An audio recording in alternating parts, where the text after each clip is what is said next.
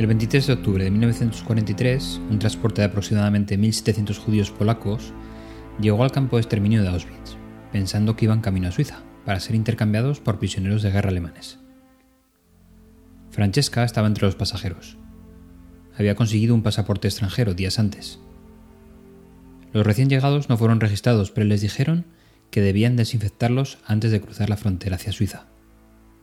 Fueron llevados a un vestuario contiguo a las cámaras de gas y se les ordenó desvestirse.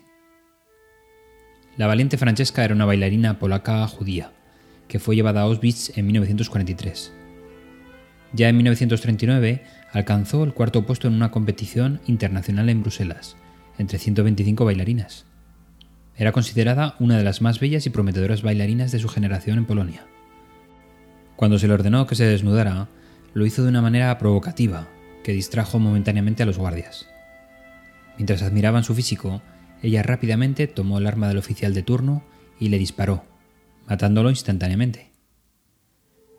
Está confirmado que hirió de muerte al oficial Joseph Slinger, disparándole dos veces en el estómago. Luego disparó nuevamente alcanzando a un sargento de las SS llamado Emmerich. Los disparos sirvieron como una señal para que las demás mujeres atacaran a los hombres de las SS. Le rompieron la nariz a uno de ellos y a otro le arrancaron el cuero cabelludo. El comandante del campo, Rudolf Hoss, se hizo presente con refuerzos armados con ametralladoras y granadas. Todas las personas que no habían ingresado en la cámara de gas fueron ametralladas.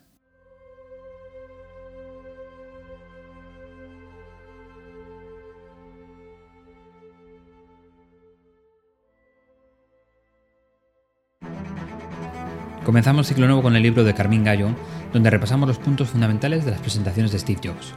Básicamente trasladaremos los conceptos a nuestras presentaciones cotidianas, ya sabéis que a nivel profesional y quizás más básico, pero igual de importante. El primer mensaje se centra en la necesidad de responder a la primera pregunta, que debe ser la misma pregunta que se hace la audiencia. Si nuestros compañeros o nuestros jefes están viendo nuestra presentación, es porque necesitan una respuesta. Si se la damos, la cosa irá por buen camino. Si se la damos cuanto antes, todo irá de forma sublime.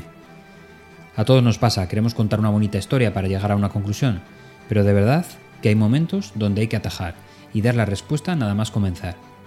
La historia puede ilustrar el camino, pero los primeros momentos donde todo el mundo está fresco ya están rentabilizados con el primer mensaje. Segundo axioma, mensajes claros, audiencia contenta. El manual nos dice que por lo menos debemos transmitir el mensaje dos veces, y de la forma más clara posible.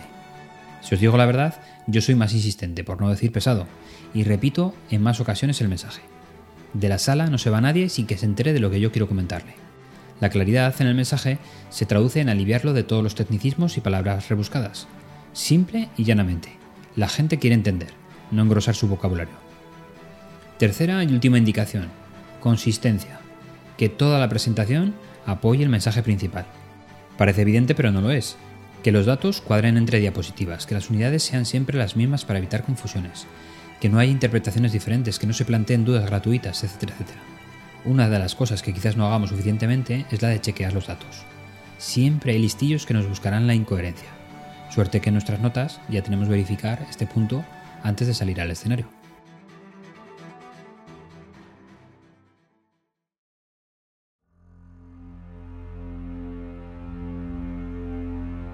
Francesca Mann había sufrido en sus carnes el engaño del Hotel Polski, poco después de la liquidación del gueto de Varsovia, circuló por la capital la noticia de que en un humilde edificio situado en la calle Duga se vendían pasaportes de países sudamericanos. Estos documentos garantizaban a los judíos que se escondían en aquel momento en el lado ario una salida segura del gobierno general hacia campos especiales de Francia. Allí tendrían que esperar el intercambio por prisioneros alemanes internados por los aliados. Los pasaportes estaban en manos de dos judíos colaboradores de la Gestapo. Los debieron recibir por esa vía, pero lo que no se sabe es si se los compraron o bien se repartían a medias el dinero que iban recaudando.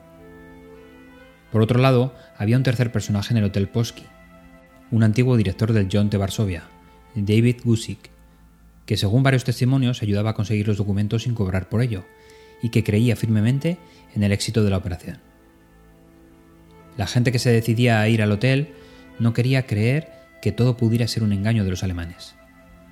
El argumento a favor de que era así era que los organizadores de la operación eran colaboradores de la Gestapo, pero el argumento en contra era que los propios organizadores habían conseguido enviar a sus familias a salvo.